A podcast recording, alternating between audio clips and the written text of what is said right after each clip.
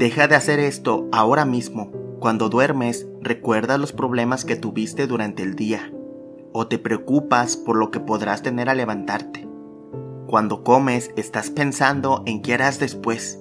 Mientras hablas con alguien, estás pensando en qué vas a preguntarle o cómo vas a responderle antes de que termine de hablar.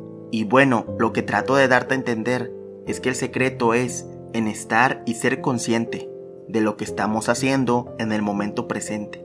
Y así podremos disfrutar de cada minuto de nuestra maravillosa vida sin necesidad de preocuparnos a futuro.